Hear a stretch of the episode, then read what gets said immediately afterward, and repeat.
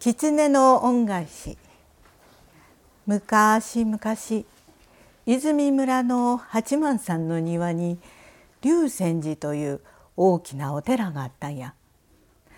お寺の裏には杉や松の木がようけ生えていて森のようになっとった。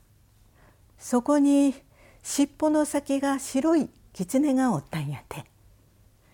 泉村ではお1日には八幡さんへ小豆ご飯を持ってお参りするのが習わしになっとった。村人たちがお参りするたんびに狐にも小豆ご飯や油揚げをあげとったんやて。ある時龍泉寺が焼けてしもうたんや。村人たちはお寺の焼けたことが気になって狐のことをすっかり忘れとった。だいぶ経ってから狐はどうしたやろ。びっくりしたやろな。やけどでもしとらへんやろかと気になりだした。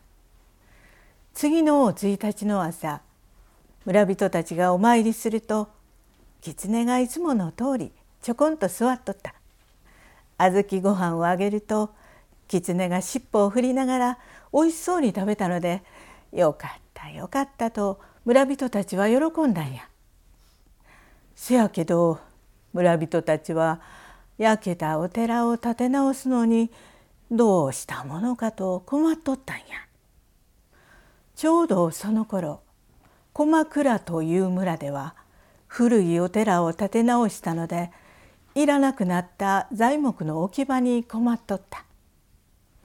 ある日駒倉に泉村の又大門という人がやってきて龍泉寺が焼けて困っとるさかいこの古い材木を売ってもらえまへんか」と言うて銀200文目のお金を渡して急いで帰っていったんやて。せやのに20日経っても一月経っても泉村から材木を取りに来なかったんや。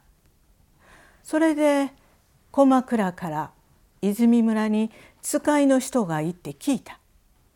どうしたったんですか？また大門さんから大金までもろとるのに材木取りに来んと。泉村の人はびっくりした。この村にはまた大門という人はおらへんし材木を買いに行った人も誰もおらへんかったんや。せやけど材木は欲しいばっかり。ほんで泉村の村人たちは駒倉へ行って材木をもろて帰って新しいお寺を建てたんや。村人たちはそれにしても不思議なことがあるもんや。きっと尻尾の先の白いあの狐が恩返ししてくれたんやろなというようになった。それで泉村では龍泉寺は狐が建ててくれたお寺やと今でも言われてるそうや。こんでおしまい。